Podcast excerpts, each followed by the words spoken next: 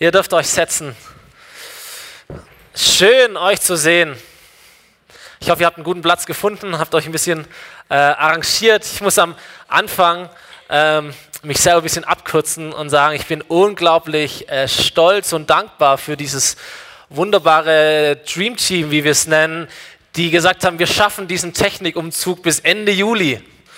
Und äh, dann war es der 28. Juli und das hat gepasst. Und da sind ganz viele ähm, Männer und Frauen die letzten Wochen samstags und dann in der harte Kern auch unter der Woche abends nach Feierabend hierher gekommen und die haben gebastelt und gebaut und Kabel gelegt und was auch immer alles sie gemacht haben. Ähm, das ist richtig, richtig, richtig großartig. Ich hoffe, euch geht's gut da hinten. Ihr seht alles. Ich hoffe, euch hat es sehr gut gefallen. So, wenn ihr Lob und Ermutigung habt, dann geht ihr zu denen hin. Wenn ihr Kritik habt, kommt ihr zu mir. Das ist der Deal.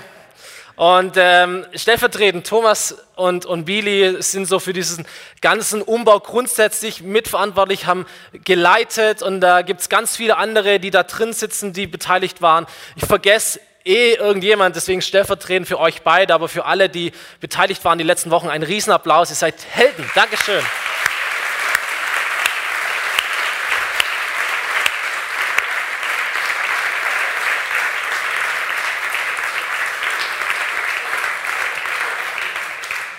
Sehr cool, sehr cool. Großartig. Äh, mein Name ist Stefan Uhlig, ich bin Pastor hier und äh, wenn ich predige, versuche ich immer irgendeine Geschichte mir auszudenken oder irgendwo zu finden, mit der ich in die Predigt einleite. Äh, heute machen wir das nicht so, weil wir starten in eine Predigtserie und die lautet Meine Geschichte, seine Geschichte. Und die wird uns in den nächsten fünf Wochen begleiten. Das wird so aussehen, dass fünf verschiedene Personen hier auf der Bühne sein werden und die werden ihre Geschichte mit Gott erzählen. Leiter, verschiedene Personen hier in der Gemeinde, Prediger, historische Persönlichkeiten. Und es wird dazu führen, dass unser Leben, also die wir hier vorne stehen, dass etwas transparenter äh, vor euch ausgebreitet wird. Das ist der eine Punkt. Es gibt noch einen viel, viel größeren Grund, warum wir das machen, nämlich, dass wir alle verstehen, dass Gott seine Geschichte durch deine Geschichte schreiben möchte und durch unsere Geschichte schreiben möchte. Mein Gebet ist es für diese Serie, dass Gott Ehre bekommt für all das, was er in deinem und in meinem Leben Gutes tut. So Paulus, der Apostel Paulus schreibt einmal im 1. Korintherbrief, Kapitel 15, Vers 10 und sagt, alles, was ich jetzt bin, bin ich allein durch Gottes Gnade. So was auch immer du Gutes hören wirst von uns oder was du Gutes entdecken wirst in deinem Leben, alles, was wir sind, sind wir, weil Gott gnädig ist und weil Gott einen guten Plan mit deinem und mit meinem Leben hat. Und ein zweites großes Ziel verfolgt diese Serie, nämlich dich zu inspirieren und dich zu ermutigen, dass du dich auf die Suche machst und entdeckst, Gott, welche Geschichte schreibst du eigentlich in meinem Leben? Welche Geschichte schreibst du mit mir? Wisst ihr, die, die Bibel ist ein Geschichtsbuch. Bibel ist kein Gesetzbuch, ist auch kein Märchenbuch oder sonst irgendetwas. Es ist ein Geschichtsbuch. Du findest darin die ganz große Geschichte Gottes mit den Menschen und du findest darin ganz viele einzelne Geschichten von Menschen mit Gott. Es ist ein Geschichtsbuch. Dieser Paulus hat. Ja, genau. Dieser Paulus hat in der Apostelgeschichte, in diesem Buch im Neuen Testament, dreimal, soviel ich weiß, seine Geschichte erzählt als Verteidigung, als Zeugnis, als Ermutigung, als Orientierung. Er hat seine Geschichte erzählt, um Menschen ein Beispiel zu geben. Wenn du die Briefe liest im Neuen Testament, dann merkst du, wie Paulus immer wieder, oder andere Schreiber, immer wieder Aspekte ihres Lebens nehmen, um Menschen zu ermutigen und um Orientierung zu geben.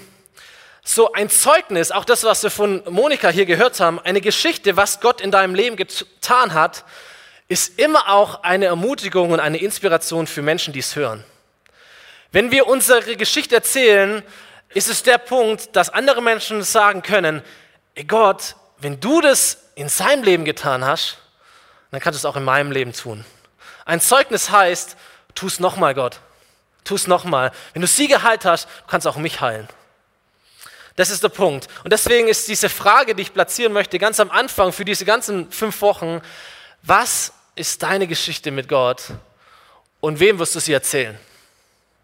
Wem wirst du sie erzählen? Manchmal spricht Gott und handelt Gott und wirkt Gott ganz klar und ganz unverkennbar in unserem Leben. Es sind so Momente Gottes, äh, wo unser Leben sich verändert und wir sind nie mehr dieselben wie davor. Und dann gibt es, und das entspannt vielleicht den einen oder anderen von uns hier, dann gibt es diesen, dieses Reden Gottes oder dieses Wirken Gottes, das so ganz langsam und prozessartig und Stück für Stück sich vollzieht und entfaltet. Und manchmal schaust du zurück, vielleicht nach Jahren, und du entdeckst, hier ist die Spur Gottes in meinem Leben. Ich dachte immer, ich lebe halt, aber Gott hat seine Geschichte mit meinem Leben geschrieben und du entdeckst es in der Rückschau. Ein paar Fakten dazu, mit denen ich dir Mut machen möchte. Erstens, du hast eine Geschichte. Jeder Einzelne, wie er da ist heute Morgen, du hast eine Geschichte mit Gott. Zweiter Punkt, deine Geschichte ist nicht zu klein, niemals zu fromm, zu christlich, zu langweilig, zu jung, was auch immer. So, ihr werdet es gleich merken in meiner Geschichte, ich habe keine schiefe Laufbahngeschichte. Ganz ehrlich, ich war nie drogenabhängig, ich hab, äh, war nie im Gefängnis, ich habe nie jemanden umgebracht, ich habe nie etwas furchtbar Schlimmes getan. Ähm, und trotzdem ist es meine Geschichte. Und meine Geschichte ist gut und ich freue mich an meine Geschichte. Ich war irgendwie immer ein Kind, ein Jugendlicher, ein Erwachsener, immer ein Mensch, der Gott gekannt hat, der Gott geliebt hat, der Gemeinde geliebt hat. Das ist meine Geschichte. Und deine Geschichte, wie auch immer sie sein mag, aber sie ist niemals zu klein, niemals zu unbedeutend. Drittens, deine Geschichte ist einzigartig. Ist deine Geschichte. So vergleich dich niemals mit irgendjemand anders. Muss nicht die Geschichte äh, von deinem Lebensgruppenleiter erzählen oder von deinem Pastor, von deinem Nachbar, von wem auch immer. Deine Geschichte, die nur du hast. Und vierter und wichtigster Punkt, durch deine Geschichte werden andere Menschen Gott finden. Manche von uns kennen diesen, diesen Vers aus dem Römerbrief, wie andere Menschen zu Glauben kommen. Paulus entwickelt es und fragt, wie sollen Menschen zu Gott rufen, wenn sie nicht an ihn glauben? Und wie sollen sie zum Glauben an ihn finden, wenn sie nie von ihm gehört haben?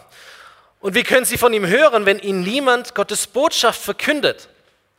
So Gottes Botschaft muss verkündet werden und sie wird auch verkündet, aber durch dein und durch mein Leben. Durch deine und durch meine Geschichte. Ganz wichtig, Gottes Botschaft, Gottes Evangelium, das ist keine abstrakte, theoretische Wahrheit, die du in einem Lexikon findest oder in einem Gesetzestext, sondern es ist zutiefst eine erlebbare, praktische Wahrheit, die du im Leben von einzelnen Menschen siehst. Deswegen ist die Bibel ein Geschichtsbuch und dein Leben ist eine Geschichte Gottes, dein Leben ist eine Predigt für andere Menschen und durch dich und durch mich können andere Menschen zu Gott finden. Stell dein Licht nicht unter den Stuhl. Lass deine Geschichte predigen. Ist deine Geschichte, die Gott mit dir schreibt. Amen. Amen. Gottes Geschichte mit mir beginnt im Leben meiner Familie. Meine Mama katholisch geprägt, mein Vater evangelisch geprägt. Die haben nur geheiratet, äh, kirchlich geheiratet, weil das ihre Eltern so wollten, weil man das so macht. Und äh, meine ältere Schwester, sechs Jahre älter, und ich, unsere Familie. Meine Eltern sind aufgewachsen mit einem religiösen Bezug, aber niemals mit einem besonderen Hang zu Religion, zu Gott, zu Kirche, zu Glaube und all diesen Dingen. Und meine Eltern sind oder waren beide Lehrer. Realschullehrer. Und ich war zwei, drei Jahre alt, meine Eltern schon fast 40. Da war ein mutiger 15-Jähriger, Schüler meiner Mutter. Und eines Tages kommt er mit einem Flyer zu meiner Mutter und lädt sie ein für eine christliche Veranstaltung. Irgendein Frauentreffen oder was weiß ich was. Und er lädt sie ein, sagt, äh, da können Sie mal hinkommen. Meine Mutter nimmt diesen Flyer, geht tatsächlich dorthin und denkt sich, verstehe nicht alles, aber die Atmosphäre hier, wie die Menschen miteinander umgehen, was es hier für Herzlichkeit gibt, das ist schon interessant. Und so kommt sie wieder. Und, und irgendwann kommt sie sonntags in die Gemeinde. Und sie erzählt es meinem Vater. Mein Vater war eigentlich so in der Zeit so ein bisschen sinnsuchender Mensch. Aber er wäre nicht auf den Gedanken gekommen, irgendwie Kirche zu besuchen. Er war auch eigentlich dagegen. Aber irgendwann lässt er sich mitschleppen und es dauert ein paar Wochen, Monate, meine Eltern fangen an, gläubig zu werden. Meine Eltern entscheiden sich irgendwann an Gott zu glauben. Meine Eltern lassen sich taufen und von dem Moment an waren wir immer in der Gemeinde. Das ist die Geschichte meiner Eltern. Was mich so fasziniert, ist dieser 15-Jährige. So, Erster Punkt, unterschätze niemals, was Gott tun kann durch dein kleines Wort, durch deine Einladung, durch deine Geste. So, wenn du das, diese Multiplikation anschaust, meine Eltern haben zu Gott gefunden, meine Schwester hat zu Gott gefunden, ich habe zu Gott gefunden, unsere Kinder finden zu Gott. Ich kenne mindestens eine Handvoll Schüler, die durch meine Eltern zu Gott gefunden haben. Die haben einen Schülerbibelkreis und was ich was gemacht. Darunter meine Jugendgruppenleiterin, die mich wiederum inspiriert hat. Und darüber hinaus verschiedene Menschen, die natürlich durch auch meine Eltern, auch durch uns gesegnet wurden, gestärkt wurden. So da ist eine Multiplikation da, aber alles hat begonnen mit dem Mut eines 15-jährigen Schülers, der seine Lehrerin eingeladen hat zu einer Veranstaltung. Ihr Jugendlichen. Es ist niemals, das niemals unterschätzen, was Gott tun kann durch eine Kleinigkeit. Meine Familie war, oder wir waren noch kein Jahr in der Gemeinde, da wurde bei mir festgestellt, dass ich einen bösartigen Tumor in der Niere habe. So, ich hatte immer so einen dicken Bauch und meine Eltern haben gesagt, zieh deinen Bauch nicht, du deinen Bauch nicht so rausstrecken. Haben nicht gecheckt, dass da vielleicht was anderes sein könnte. Dann hatte ich extrem hohes Fieber und kam ins Krankenhaus und die haben festgestellt, dass ein bösartiger Tumor in der Niere. Ähm, so, das wurde operiert und so weiter und so fort. Chemotherapie, meine glatten Haare sind ausgefallen, sind lockig nachgewachsen äh, und all diese Geschichten. So, meine Eltern waren ein halbes, dreiviertel Jahr in der Gemeinde, da bekommt ein Kind Krebs. Und das gehört auch zu Gottes Geschichte in unserem Leben, dass wir nicht denken, naja, wenn wir Gott gefunden haben, yay, alles easy und dann kommen wir in den Himmel, sondern das Leben geht trotzdem weiter mit allen Kurven und allen Höhen und Tiefen, die das Leben halt so mit sich bringt. Mir geht's gut, habe noch eine Niere, lebe wunderbar, alles, alles bestens. Für meine Eltern war das ein sehr starkes Erlebnis. Nicht unbedingt, ich bin jetzt nicht spontan geheilt worden und all das, aber die Gemeinde hat durchgetragen. Und meine Eltern, die die Leute ja eigentlich gar nicht wirklich kannten, war das total stark zu sehen. Hier sind Menschen, für die wir eigentlich noch fremd sind, aber die ermutigen uns, die beten für uns, die versorgen uns, äh, die sind an uns dran. Das war sehr, sehr stark. Diese Kraft und Schönheit von Gemeinde hat sich in dem Punkt gezeigt. Überhaupt waren wir sowieso immer in der Gemeinde. Ähm, mein Papa war, die haben irgendwann einen Hauskreis gestartet, mein Vater war irgendwann in der Gemeindeleitung, 20 Jahre, die haben sich jede Woche getroffen. Meine Mama hat Kindergottesdienst geleitet, die waren im Begrüßungsteam, im Putzteam, mein Vater hat moderiert sonntags und so weiter und so fort. So die Gemeinde war irgendwie immer da. Ich war so ein richtiges Gemeindekind. Die Gemeinde hat unser Leben nicht bestimmt, aber die Kultur meiner Familie war ganz klar, die Gemeinde von Jesus, unsere Gemeinde, die hat eine Priorität in unserem Leben. Und wenn ich mein Leben zurückschaue und da, wo ich jetzt bin, sage ich, es gibt drei Bausteine meines Lebens. Der erste Baustein war Kultur. Kultur meiner Familie. Ich bin groß geworden in diesem Setting, dass Gemeinde wichtig ist und dass man da da ist. Und ich fand es auch immer toll. Ich fand Kinderstunde toll, ich fand Jungstadt toll, ich ich fand Konfi-Unterricht toll, mir hat das alles Spaß gemacht. Wir sind jeden Sonntag, 9.30 Uhr hat es angefangen, wir waren jeden Sonntag um 8.45 Uhr da. Und da hatten wir noch 15 Minuten Anfahrtsweg, damit mein Vater zum Frühgebet gehen kann. Und das hat mir nie was ausgemacht. Ich fand es immer nett, so immer um halb neun losfahren und wir waren immer einer der Ersten und dann saß ich hinten am Fenster und habe beobachtet, welche Autos denn kommen. Das kann ich mich daran erinnern, das war so meine Kindheit sonntags. Ich fand es immer, fand es immer nett, irgendwie in der Gemeinde zu sein. Ähm, Pastor halt, keine Ahnung. Ich war, glaube ich, gerade so in der Schule, da habe ich meine erste richtige Bibel bekommen. Luther 1984. Äh, eine erwachsene Bibel. Ich konnte noch nicht mal schreiben. Meine Schwester hat den Namen reingeschrieben. Ich wollte unbedingt eine erwachsene Bibel, so eine wie mein Papa hat. Äh, mit diesen dünnen Blättern und wo keine Bilder drin sind, weil es da für Kinder, eine richtige Bibel haben. Die Bibel habe ich immer noch, aber wir ziehen gerade um uns irgendwo im Karton, sonst hätte ich sie mitgebracht. Und da gibt es einen Vers, den ich quietschrosa angestrichen habe, kreuz und quer. Äh, und das ist ein Vers, der für mein Leben so eine starke Bedeutung hat. Vielleicht hast du auch solche Lebensverse. Römer 8, Vers 38, 39. Ich bin gewiss, dass weder Tod noch Leben, weder Engel noch Mächte noch Gewalten, weder Gegenwärtiges noch Zukünftiges, weder Hohes noch Tiefes noch irgendeine andere Kreatur uns kann von der Liebe Gottes, die in Christus Jesus ist unserem Herrn. Das ist der Vers meines Lebens. Und den habe ich angestrichen.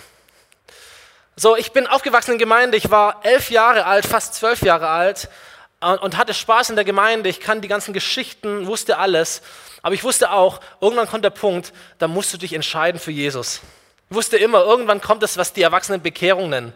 Und das, das, das muss man machen, das ist wichtig. So ungefähr, das war so mein Denken. Äh, ich wusste, dieser Punkt kommt irgendwann. Und der Punkt kam auch, und zwar am 5. Dezember 1999, 18 Uhr. Ich habe mir das aufgeschrieben in so ein Heftchen. Ähm, es war ein Sonntag, ich war in der Kinderstunde, meine Mutter hatte diese Kinderstunde. Keine Ahnung, was das Thema war, aber am Ende war so eine Runde und meine Mutter fragt einfach in die Runde rein, also wer von euch hat denn schon sein Leben Jesus gegeben? Und ich wusste, bei jeder anderen Person hätte ich es einfach gestreckt, aber bei meiner Mutter konnte ich es nicht machen. Ähm, die, die, wusste das ja oder hätte es halt nicht gewusst. Und dann habe ich gesagt, naja, ich irgendwie nicht. Und da waren noch mal zwei, drei andere meine Mutter fragt, ja, warum macht ihr das dann nicht? Und dann dachte ich, wahrscheinlich ist das jetzt der Punkt, ähm, den eben Gott in mein Leben setzt und wo ich diese Entscheidung treffe. Und dann habe ich so ein bisschen rumgetrugst, äh, nachmittags, wir waren zur Feier des Tages gleich schon mal essen und abends bin ich dann zu meinen Eltern und habe gesagt, jetzt möchte ich das tun. Und dann mein Papa natürlich als Ältester hat mir erstmal nochmal das Evangelium erklärt und hat geguckt, dass alles auch so seine Ordnung hat und so weiter. Und dann haben wir ein Gebet gesprochen, er hat das vorgesagt, ich habe das nachgesprochen äh, und ich hatte den, den Gottmoment meines Lebens. Äh, ich, ich saß da auf diesem Sofa, habe geheult wie ein kleines Kind, ich habe eine, eine Wärme, eine Liebe in meinem, in, meinem, in meinem Herzen gespürt, das ich bis dahin nicht kannte. Das ist für mich der stärkste Gottmoment meines Lebens ever. Ähm, ich bin irgendwie nach Hause gekommen. Als Theologe würde ich sagen, das ist wie Römer 5, wo Paulus schreibt, die Liebe Gottes ist ausgegossen in unsere Herzen durch den Heiligen Geist, der uns gegeben wurde. Das habe ich erlebt im Alter von elf Jahren am 5. Dezember 1999 im Wohnzimmer meiner Eltern. Ähm, es hört sich so toll an, ich war kein braves Kind. Musste sagen, weil meine Eltern werden sich die Predigt anhören. Ich war kein braves Kind. Ich war auch kein braver Jugendlicher unbedingt. Ähm, vor und nach meiner Entscheidung für Jesus. Aber eins war, ich, ich war seit dem Zeitpunkt ein Kind Gottes. Und ich werde diesen Status nie mehr in meinem Leben verlieren, was auch immer kommen mag in meinem Leben. Nichts kann mich trennen von der Liebe Gottes. Es gibt einen Vers, der vielleicht mein Leben so ein bisschen beschreibt und das, was so meine Botschaft heute auch ist, wo ich euch ermutigen möchte. Es ist ein, ein Vers in den Psalmen, Psalm 92, Verse 13 und 14. Heißt es, wer Gott liebt, der ist wie ein Baum, der im Haus des Herrn gepflanzt wurde und der dort wachsen und gedeihen kann.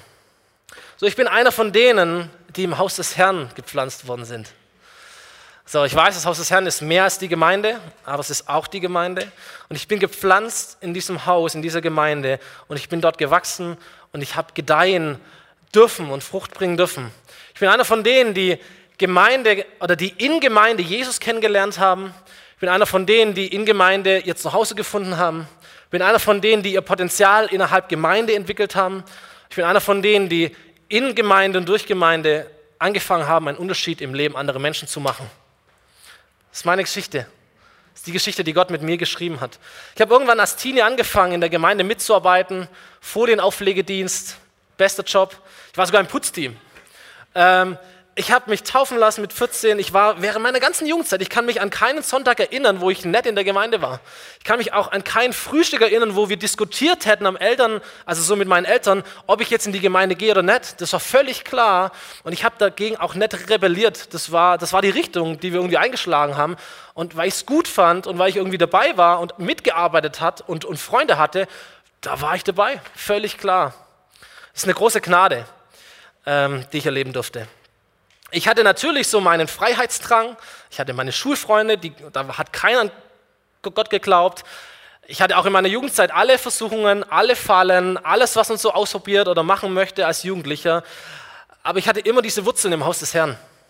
Also ich habe mir überlegt, ich hatte so weltliche Flügel, aber ich hatte geistliche Wurzeln.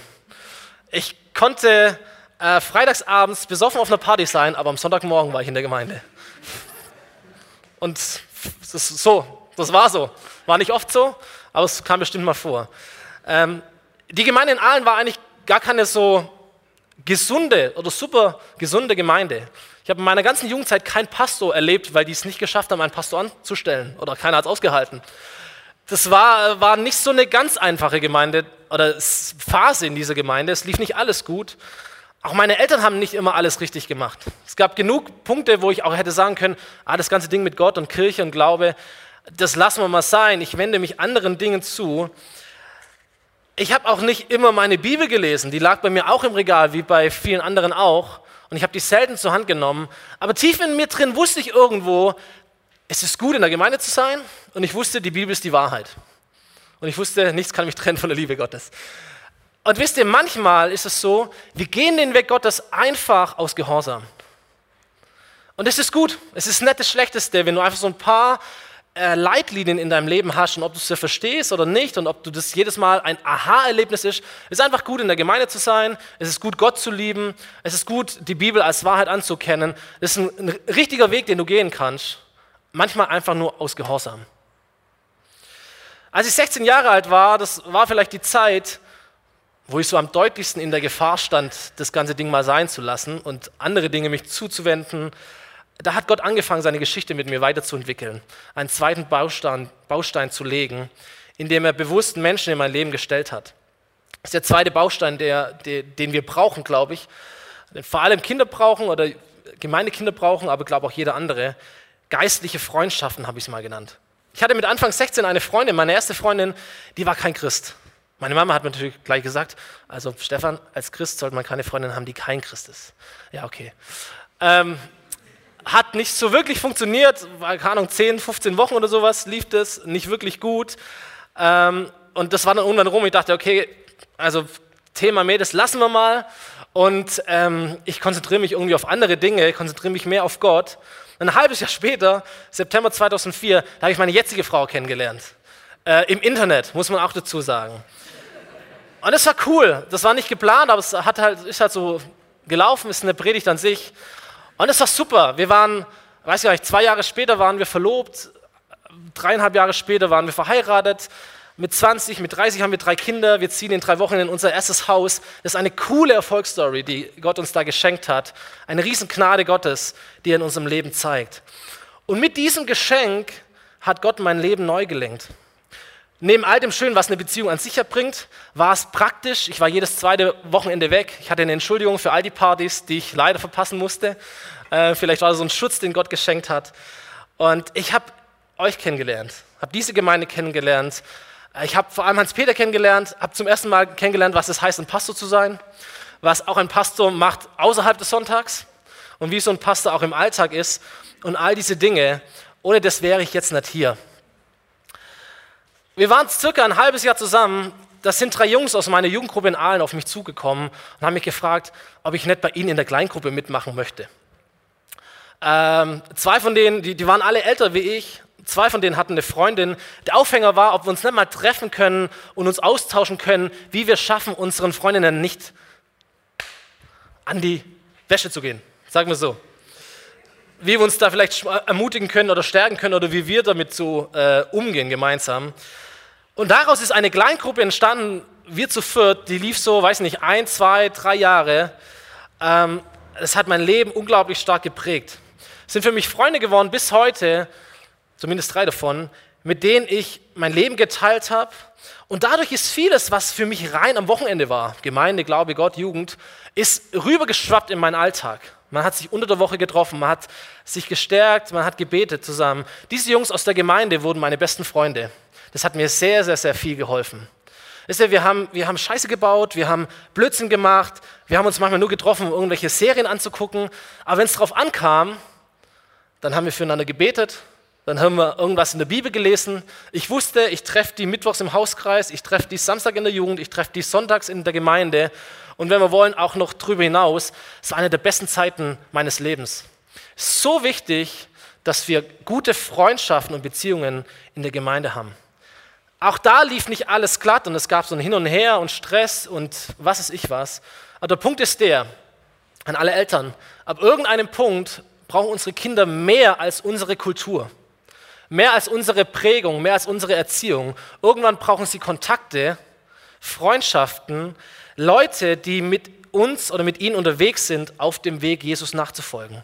Du brauchst Gemeinde. Das, was du als Prägung mitbekommen hast, reicht irgendwann nicht mehr aus. Du brauchst Menschen um dich herum, die dich anfeuern, die miteinander unterwegs sind, Jesus nachzufolgen.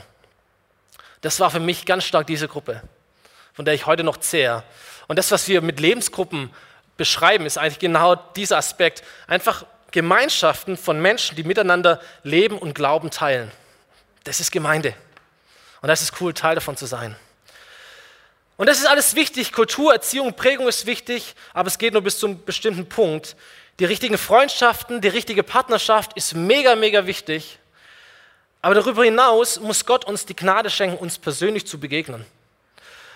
Und es tut er auch, wenn wir das wollen und wenn wir uns danach ausstrecken. Und dieser dritte und letzte Baustein meines Lebens, der war für mich eher so ein bisschen prozesshaft dargestellt. Ich habe versucht, in Erinnerung zu graben und zu sagen, Mensch, was war das für ein Auslöser? Was gab es da? Aber es gab es nicht wirklich. Aber ich kann mich an viele verschiedene Momente erinnern oder Dinge erinnern, ich sage mal in diesem Alter zwischen 15 und 20. So eine Zeit von Pubertät, auch eine Zeit von Rebellion vielleicht auch. Aber in dieser Phase hat Gott mich gepackt. Und ich habe Gott kennengelernt, ich habe mich in ihn verliebt, ich habe mich ihm hingegeben. Ich wurde so ein bisschen radikal und entschieden. Ich war immer gern so ein bisschen anders wie die anderen. Ich war immer gern so ein bisschen rebellisch. Und irgendwann habe ich gecheckt, hey, die größte Rebellion in dieser Welt ist es, Jesus nachzufolgen. Und es ist auch so. Die größte Rebellion, wenn du irgendwo dagegen schwimmen willst, dann musst du Christ werden. Und zwar ein entschiedener Christ, ein radikaler Christ, ein verliebter Nachfolger Jesus. Das ist die größte Rebellion. Ich kann mich erinnern, ich habe irgendwann angefangen, meine Bibel anzumalen. Das ist ein System, das ich heute noch habe. Und ich konnte irgendwann nicht mehr aufhören. Es hat mir so Spaß gemacht, meine Bibel anzustreichen mit einem bestimmten System. Und ich habe Dinge entdeckt und Gott hat zu mir gesprochen, wie er das heute auch tut. Kleine Verse, kleine Momente, wo er in mein Leben reingesprochen hat. Und das hat etwas in mir ausgelöst. Ich kann mich erinnern an ganz normale Jugendabende. Ich erinnere mich an keine einzige Predigt meiner Jugendzeit. Aber es gab einzelne Jugendabende, da, hab, da weiß ich, da hat Gott mich gepackt. Ich kann mich erinnern, dass ich ein, zwei, drei Mal wir hatten Jugend unten im Erdgeschoss und ich bin hoch in den Saal, da hatten wir so ein Riesenkreuz und ich habe mich für dieses Kreuz hingekniet und habe Gott mein Leben übergeben, immer wieder. Weiß nicht, ob ich irgendeinen Blödsinn gebaut habe oder so, aber es war mir so ernst, diesem Jesus nachzufolgen. Und ich habe das immer wieder erlebt, wie er seine Nähe mir geschenkt hat. Musik war für mich immer ein Riesenzugang zu Gott, ist es heute noch. Und ich habe angefangen, in Lobpreisteams zu spielen. Ich habe Schlagzeug gespielt, ich habe irgendwann den Jugendlobpreis geleitet. Ich hatte immer so eine Phase, wo, okay, welche Musik höre ich mir an? Welchen Einfluss gebe ich mir? Das habe ich in meiner Lebensgruppe erzählt letztens. War immer so ein ganz großer Nirvana-Fan. Hatte alles von Nirvana. Poster, T-Shirt, Hose, keine Ahnung, alles voller Nirvana. Ich weiß, meine Eltern fanden das nie so richtig gut. Ähm, es gab irgendeinen Moment, da konnte ich das auch sein lassen. Ich kann mich an einen Moment erinnern, wo ich CDs weggeschmissen habe. Einfach weil ich radikal sein wollte, dachte, das ist was Cooles, das machen wir. Und dann kann ich erinnern, mit einem von diesen Homies von meiner kleinen Gruppe sind wir an den Waldparkplatz gefahren, haben China-Böller eingekauft, haben alles in den Sack gesteckt. Er hat seine Computerspiele, die nicht gut waren, ich meine CDs, die nicht gut waren, und dann haben wir das angezündet, sind mit dem Auto drüber gefahren und völliger Quatsch. Ähm, aber einfach nur sagen, Mensch, Jesus, wir wollen ganz für, für dich leben. Und irgendwie merken wir, da müssen wir jetzt eine Entscheidung treffen. Ähm, das war gut. Ich habe angefangen, Lobpreislieder zu schreiben. Kann mich daran erinnern, ich, ich, bin von Lena heimgefahren auf dem Bahnhof in Weiblingen. Winter, es war arschkalt, der Zug hat Verspätung und ich bin auf dem Bahnsteig hoch und runter getigert und habe angefangen, Lieder zu dichten, Lobpreislieder zu schreiben und mir die aufzuschreiben. Einfach nur, um irgendwie Gott nahe zu sein. Das ist so mein Leben irgendwie. Weißt du, wir waren mal auf dem Freakstock auf so einem Festival, da habe ich mir lauter so Aufnäher gekauft, hatte so eine Kottjacke, Jesus, Jesus, Jesus, Jesus, überall, bin so in die Schule gegangen völlig, völlig komisch irgendwie. Ich habe mich immer wieder ausgestreckt nach dem, was es hieß, die Taufe im Heiligen Geist. Dieser Moment, wenn der Heilige Geist dein Leben erfüllt. Auch eine Story für sich, aber es war mir irgendwie wichtig. Äh, wer von euch kennt Keith Green? Gibt es auch ein paar. Das war einer meiner Helden. Da war ich schon hier, da bin ich spazieren gegangen, Hermannsweiler Bach auf die Felder und ich habe diese Biografie von Keith Green verschlungen. Es war so ein Hippie-Musiker in den 70er Jahren, der sich für Gott entschieden hat und, und auch so radikal war. Und das war für mich so ein Vorbild. Es gab einen Sommer, ich habe nur Keith Green gehört. Ist eigentlich gar nicht meine äh, Musik, weil das nur so Klaviermusik ist irgendwie. Aber das hat mich mega gepackt. Und ich sagte, Mensch, Jesus, so einer will ich auch sein. Ich will für dich leben. Und da war ein Hunger in mir, für Jesus zu leben, der hält bis heute an. Da entstand auch ein Hunger in mir, Gemeinde zu beeinflussen, auch Gemeinde zu, zu oder andere Menschen zu prägen und zu verändern. Ich war irgendwann im Jugendleitungsteam und da hatten wir einen Vikar in Aalen, der hat es aber auch nicht zum Ende geschafft. Ähm, äh, die, und, und, und da haben wir erzählt darüber, okay, wie ist es denn so in dem geistlichen Dienst als Pastor zu sein? Da war einer in meiner kleinen Gruppe, der hat sich genau dieselbe Frage gestellt und in die Richtung gedacht. Und dann hat Gott es in meinem Leben entwickelt, ein Leiter zu sein. Da war ein normaler Jugendhauskreisabend, normaler Dienstag mit, keine Ahnung, fünf, sechs, sieben Jugendlichen. Da kommt ein Mädel, so alt wie ich, 17, 18, kommt zu mir und sagt, Stefan, ich habe gesehen, du bist wie ein Mammut, ein starkes, großes Mammut, du bist ein Leiter. Und dachte, okay, cool. Dann habe ich das aufgeschrieben und daran denke ich immer wieder zurück. Da war ich 17, 18, da hat Gott in mein Leben reingesprochen. Auch wichtig. Ich selber oder auch wir als, als Familie, wir haben immer wieder so prophetische Eindrücke bekommen von anderen Menschen. Ich habe mir immer wieder Dinge aufgeschrieben, die Gott in mein Leben reingeschrieben hat. Wenn du irgendwo Tagebuch führst oder irgendetwas, ist es so wichtig, schreib dir mal alles auf, was Gott in dein Leben hineinspricht durch Predigten, durch andere Menschen. Du wirst merken, wenn du das mal ein halbes Jahr machst oder ein Jahr machst, wie viel Gott in dein Leben hineinspricht. Wir denken oft, hör das auch nicht, irgendwie, Gott hat schon lange nicht mehr in mein Leben reingesprochen. Dabei tut er das so oft, aber wir vergessen es so schnell. Und in der Vorbereitung, als ich so ein paar Sachen gelesen habe und studiert habe, dachte ich, Gott, du hast extrem viel in mein Leben reingesprochen. Ich habe das nicht präsent in meinem Kopf, aber irgendwo kann ich es nachlesen. So wichtig, Gottes Geschichte mit dir ähm, zu sehen. Mein Gedanke war, und dann komme ich zum Ende, nach der Schule irgendwie näher an Lena ranzukommen. Wir waren da schon verlobt und so weiter und ich dachte auch, Mensch, dieses, dieses Ding, Pastor sein, Gemeindearbeit interessiert mich irgendwie auch und ich wollte nicht von der Schule ins Studium wechseln. Und dann habe ich gehört, die Gemeinde in Backnang hier, die sucht Unterstützung. Und ich dachte, so ganz selbstsicher oder ganz, ganz, äh, sagen wir, eigennützig. Naja, ich gehe hier nach Backnang, die können irgendjemand brauchen und Hauptsache ich bin halt hier so.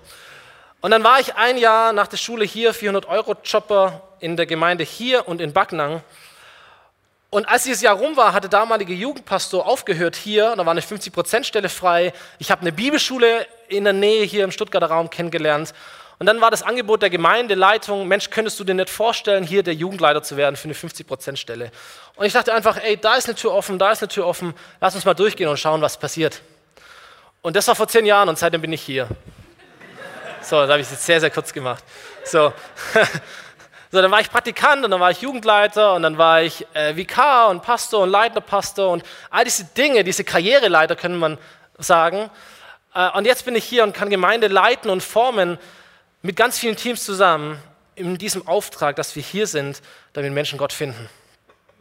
Und das ist ein, ein, ein Punkt, für den mein Herz oder unser Herz als Familie schlägt habe ein Bild mitgebracht, das ist wichtig, wenn man uns verstehen möchte. Wir waren 2009 auf einem Missionseinsatz in Füssen, auch eine richtig gute Sache zu machen. Missionseinsätze. Ich die besten Zeiten mit Gott auf der Straße erlebt. Und wir waren 2009 in Füssen, da war ein alter Prophet aus Holland, sein Name war Johann. Nie davor gehört, nie danach gesehen, keine Ahnung, ob es den noch gibt. Und er war dort und am letzten Tag der Freizeit hat er mit uns gesprochen und er hat über uns prophezeit. Und was er so gesagt hat, hat Lena in ein Bild gemalt und das habe ich mitgebracht.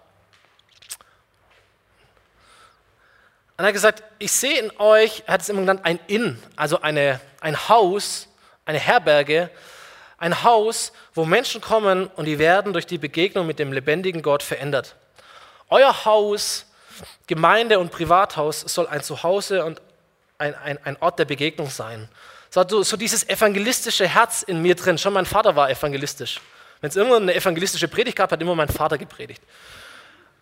Und, und dieses, dieses evangelistische Momentum in meinem Leben, diese Kultur und auch dieses irgendwo soziale, dienende Herz und als Ehepaar zusammen und in Kirche, und das ist dabei herausgekommen, ein Haus, wo Menschen kommen und wo sie den Weg übers Kreuz zu Gott finden. Das ist der Herzschlag äh, unseres Lebens. So, wir lieben Gemeinde, ich liebe Gemeinde, ich bin ein Kind von Gemeinde, wir haben beide Gemeinde unglaublich positiv erlebt und erleben das auch immer noch sehr, sehr positiv. Und wir werden wahrscheinlich unser ganzes Leben in Gemeinde zubringen. Und unser Gebet ist, dass unsere Kinder in Gemeinde hineinwachsen und auch ihr Leben ins Haus des Herrn pflanzen. Und unser Herz ist es, Gemeinde zu bauen, die sich nicht um sich selber dreht, sondern Gemeinde zu bauen, die sich um andere Menschen trägt. Menschen brauchen die lebendige Begegnung mit dem lebendigen Gott. Und dieses Gut ist der Kirche anvertraut. Dieses Potenzial ist in unserer Mitte. Dieser Auftrag ist der Auftrag, den Gott uns gegeben hat. Wir sind dazu da, um Menschen mit Gott in Begegnung zu bringen. Wir sind hier, damit Menschen Gott finden. Und dem verschreiben wir uns als Familie. Und wir merken, wie Gott es einfach segnet. So, Jesus sagt in der Bergpredigt, setzt euch zuerst für Gottes Reich ein und dafür, dass sein Wille geschieht. Und dann wird er euch mit allem anderen versorgen. Und es gibt x Punkte, wo wir genau das erlebt haben. Ich habe oft daran gezweifelt, ob meine Geschichte eine gute Geschichte ist. Und dachte, naja, eigentlich nicht so wirklich außergewöhnlich. Je älter ich werde, je mehr Jugendliche ich kenne, je mehr ich zurückschaue zu Leuten, mit denen ich aufgewachsen bin, merke ich, es ist eine sehr, sehr gute Geschichte. Und es gibt nicht viele, die eine solche Geschichte haben. Und es spornt mich an und spornt uns an, zu sagen, was auch immer wir tun, es soll wichtig sein in unserem Leben, soll das Erste sein, dass Gottes Reich niemals zu kurz kommt. Und dass seine Gemeinde nicht zu kurz kommt. Und dass das, was Gott auf dieser Welt tun möchte, dass sein Reich ausgebreitet werden soll und die Gemeinde da einen entscheidenden Anteil dran hat, das ist es, wo wir uns investieren möchten zeitlich, familiär, finanziell. Und wir merken, wie Gott all das segnet. Wie Gott uns zeitlich segnet, wie Gott uns familiär segnet, wie Gott uns finanziell segnet und all diesen Dingen. Als Ehepaar, als Familie, mit allen Fragen, mit allen Herausforderungen, mit allem, was nicht glatt läuft, mit allem, was Stress macht. Aber dass Gott uns segnet, weil wir versuchen, ihn an erste Stelle zu setzen. Gott ist treu. Und sein Versprechen hält und er hält sein Wort. So, meine Familie verzichtet auch auf vieles aufgrund dem hier und aufgrund von Leidenschaft. Und manchmal denke ich mir, Mensch, warum habe ich kein normaleres Leben? Oder warum habe ich einen Beruf gemacht, wo ich mehr Geld verdienen kann oder wo es mehr Feierabend gibt oder äh, keine Ahnung was. Und Gemeinde ist ja auch nicht immer happy clappy und all diese Geschichten so und es nimmt dich natürlich emotional und gedanklich viel mit. Und da muss ich gar nicht so arg viel nachdenken. Relativ schnell kommt mir, aber es macht Spaß. Und es ist Leidenschaft da. Und da ist das Herz irgendwie voll. Es geht um Berufung.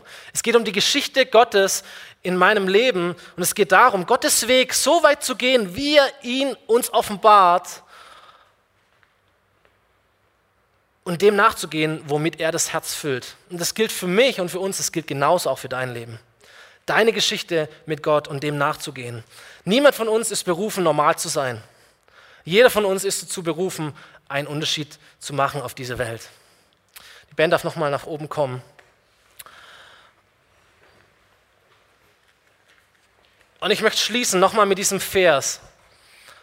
Psalm 92, Vers 13 und 14. Wer Gott liebt, der ist wie ein Baum, der im Haus des Herrn gepflanzt wurde und der dort wachsen und gedeihen kann. Und ich füge mal hinzu, der auch seine Frucht bringen wird. Warum? Weil du jemand bist, der Gott liebt und weil du jemand bist, der gut gepflanzt ist. Und wir werden in den nächsten Wochen andere Geschichten hören, andere Aspekte. Meine Geschichte, die Predigt meines Lebens ist, dass derjenige, der Gott liebt und der sich in seinem Haus pflanzt, in seiner Gegenwart, in seiner Gemeinde, der wird wachsen, der wird gedeihen, der wird auch seine Frucht bringen. Das ist ein, ein, ein Prinzip Gottes. Und auf das kannst du dich verlassen. Für dein Leben kannst du dich darauf verlassen. Kannst dich darauf verlassen, das gilt für deine Kinder, das gilt für deine Angehörigen, das gilt für die, wo du Einfluss hast. Wer Gott liebt, der ist wie ein Baum im Haus des Herrn gepflanzt. Und er wird dort wachsen und gedeihen. Ein gut gewurzelter Baum, der kann wachsen. Da mag der Sturm kommen und dann wankt auch dieser Baum hin und her. Keine Frage. Und natürlich, ich habe die guten Sachen platziert. Und man denkt im Rückblick ja auch gerne an die guten Sachen zurück. Aber es gibt auch Momente, die ich kenne, wie jeder andere von uns, von Frust, von Ärger, von Streit, von Gereiztheit, von Lustlosigkeit, von Sünde und von all den verschiedenen Auseinandersetzungen in all diesen Bereichen, in Gemeinde, in Familie, in meiner Ehe, mit meinen Kindern, ich kenne auch das Gefühl, nicht gut genug zu sein. Was habe ich überlegt, ob ich, ob ich Pastor werden kann, weil ich, weil ich stotter manchmal. Ich kann mich daran erinnern, die, die ersten Jahre, als ich hier war, Hans-Peter kann das bestätigen, da gab es immer wieder Phasen, habe ich, hab ich gezweifelt, ob das irgendwie eine Berufung ist. Und da hast du oder hat er und andere in mein Leben reingesprochen, gesagt, doch, ist gut, geh den Weg, mach weiter. war immer wieder Leute da, die haben mehr in mich hineingesprochen, als ich selber dachte. Oder haben scheinbar mehr gesehen, als ich irgendwie sehen konnte. Ist bis heute irgendwie so. Ich kenne das Gefühl, dass du nicht gut genug bist. Oder niemals gut genug sein kannst. Aber der Punkt ist, ein gut gewurzelter Baum, der steht. Und der fällt auch nicht um. Der wankt, aber der fällt nicht um. So, das Streben, die Berufung, das natürliche Streben nach Wachstum und nach Frucht und nach Blüte, das ist einem Baum gegeben und das wird sich immer durchsetzen. Dann mag der Sturm kommen, aber irgendwann ist der Sturm auch rum und du wirst weiter wachsen. Es ist in deiner DNA, du bist ein Baum. Du bist gut gewurzelt. Du liebst den Herrn. Es wird sich immer durchsetzen. Berufung wird sich immer durchsetzen. Wenn der Baum gut gewurzelt ist, wird er immer wachsen. So, das ist meine Predigt. Liebe den Herrn, pflanz dich in seine Gemeinde, du wirst wachsen und gedeihen. Komm, wir stehen gemeinsam auf. Wir können die Augen schließen, Gott ist hier. Und nachher, wenn hier alles rum ist, da werden wir ein Gebetsteam haben, die haben so Umhängerle. Zu denen könnt ihr gehen und beten. Vielleicht, weil du eine Entscheidung treffen wirst, jetzt gleich. Vielleicht, weil du irgendwo angesprochen bist. Vielleicht, weil du einen Segen brauchst. Vielleicht, weil etwas vor deinem Leben liegt, wo du sagst, Mensch, da brauche ich es, dass jemand mich ermutigt und für mich betet. Kannst du nachher hier vorkommen. Aber jetzt möchte ich fragen, ob jemand da ist, der sagt, heute ist der Tag des Heils in meinem Leben. Heute ist der Tag, an dem ich eine Entscheidung treffe und mein Leben Jesus gebe. Vielleicht können wir die Augen zumachen, dann ist es ein bisschen ein intimerer Moment. Ich habe viel gesagt und vielleicht hat dich manches angesprochen. Vielleicht entdeckst du dich in manchem auch wieder. Und so wie es in meinem Leben einen Punkt gab, wo ich lang, lang, lang in der Gemeinde war, fünf, sechs, sieben Jahre, aber auch wusste, irgendwann kommt der Punkt, da muss ich eine Entscheidung treffen. Es reicht nicht, dass meine Eltern Christen sind, ich muss es irgendwie selber werden. Und diese Möglichkeit, die möchte ich dir geben heute, dass du diese Entscheidung treffen kannst, Jesus, heute gebe ich dir mein Leben. Heute lasse ich dich in mein Herz hinein.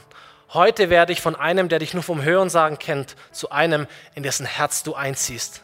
Vielleicht erlebst du das emotional, wie ich. Vielleicht ist es etwas, das in deinem Kopf passiert, aber es wird passieren.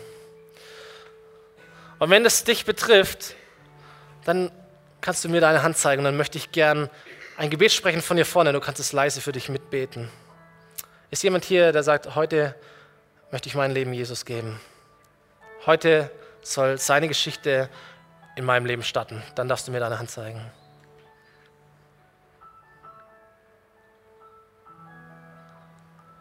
Es scheint, als ob wir unter uns sind. Wir beten gemeinsam.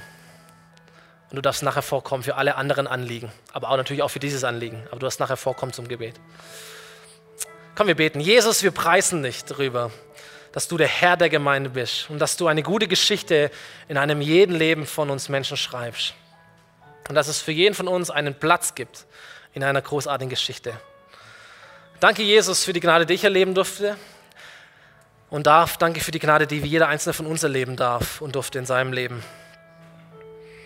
Und Herr, wir möchten uns aufmachen, vielleicht ganz bewusst in diesen nächsten Tagen und Wochen, unsere Geschichte oder deine Geschichte in unserem Leben zu entdecken. Herr, wir möchten ein Herz haben, das dir hilft, deine Geschichte weiterzuschreiben. Wir möchten eine Haltung implementieren in unserem Leben, dass es dir so einfach wie möglich macht, deine Geschichte in unserem Leben zu schreiben und eine Predigt zu werden für Menschen in unserem Umfeld.